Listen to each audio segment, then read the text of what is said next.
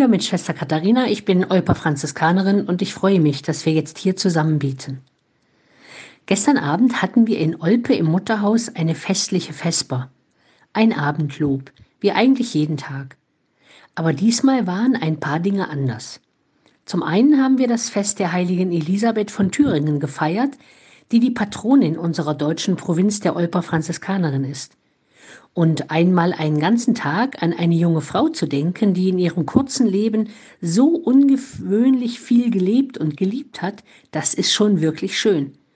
Aber noch viel ungewöhnlicher war die Aufnahme einer jungen Frau ins Postulat, in die zweite Stufe der Eingliederung in unsere Ordensgemeinschaft. Seit mehr als einem Jahrzehnt gab es das bei uns nicht mehr, und viele sind erstaunt und erfreut, aber es gibt auch die Aussage, wie kann man nur heutzutage sowas noch machen? Oder eine andere bemerkt, na, die traut sich ja was. Aber so ist es tatsächlich. Sie traut sich was. Als Kindergartenkind hat sie Franziskanerinnen erlebt, aber eben nur in alt, wie sie selber sagt. Durch einen Wettbewerb für junge Frauen 2013 hat sie dann Schwestern in den USA in Jung erlebt und gemerkt, oh, wenn es das auch in Jung gibt, ist das vielleicht was für mich. Seitdem ist unser Kontakt immer vielfältiger und enger geworden.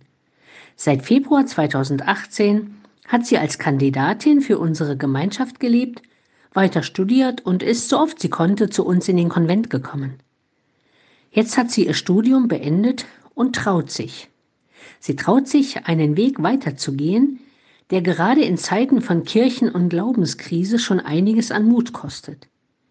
Im Lesungstext kam das schöne Wort der Emmausjünger.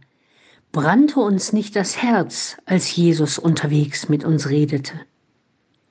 Auf dem Weg bleiben, mit brennendem Herzen, ist Aufgabe für jede und jeden von uns. Ganz gleich, welchen Lebensweg wir gehen. Und füreinander beten, damit wir uns das auch weiterhin trauen können.